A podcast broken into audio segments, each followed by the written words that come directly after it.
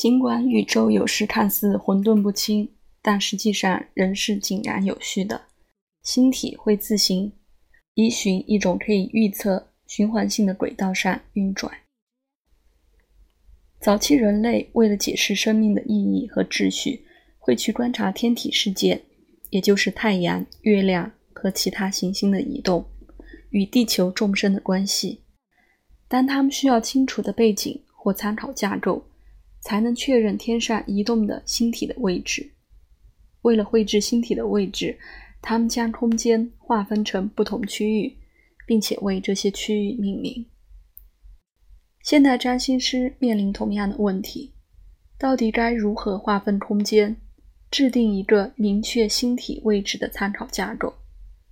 从地理学的观点来看，太阳、月亮和所有行星。都出现在围绕地球的环状带上。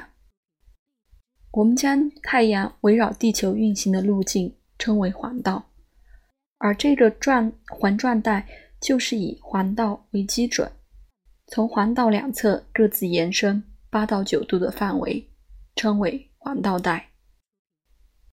环道被区分成十二个星座，每个星座各占三十度。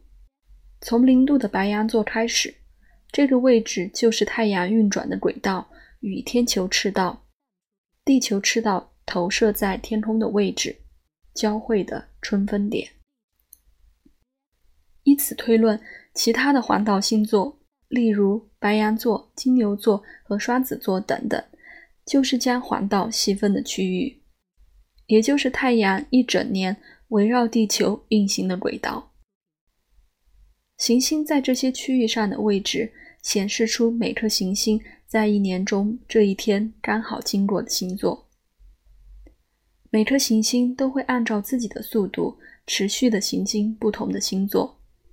太阳大约每一个月经过一个星座，约耗时一年沿着环道运行，完成十二个星座的循环。月亮在每个星座停留大概两年半的时间，需。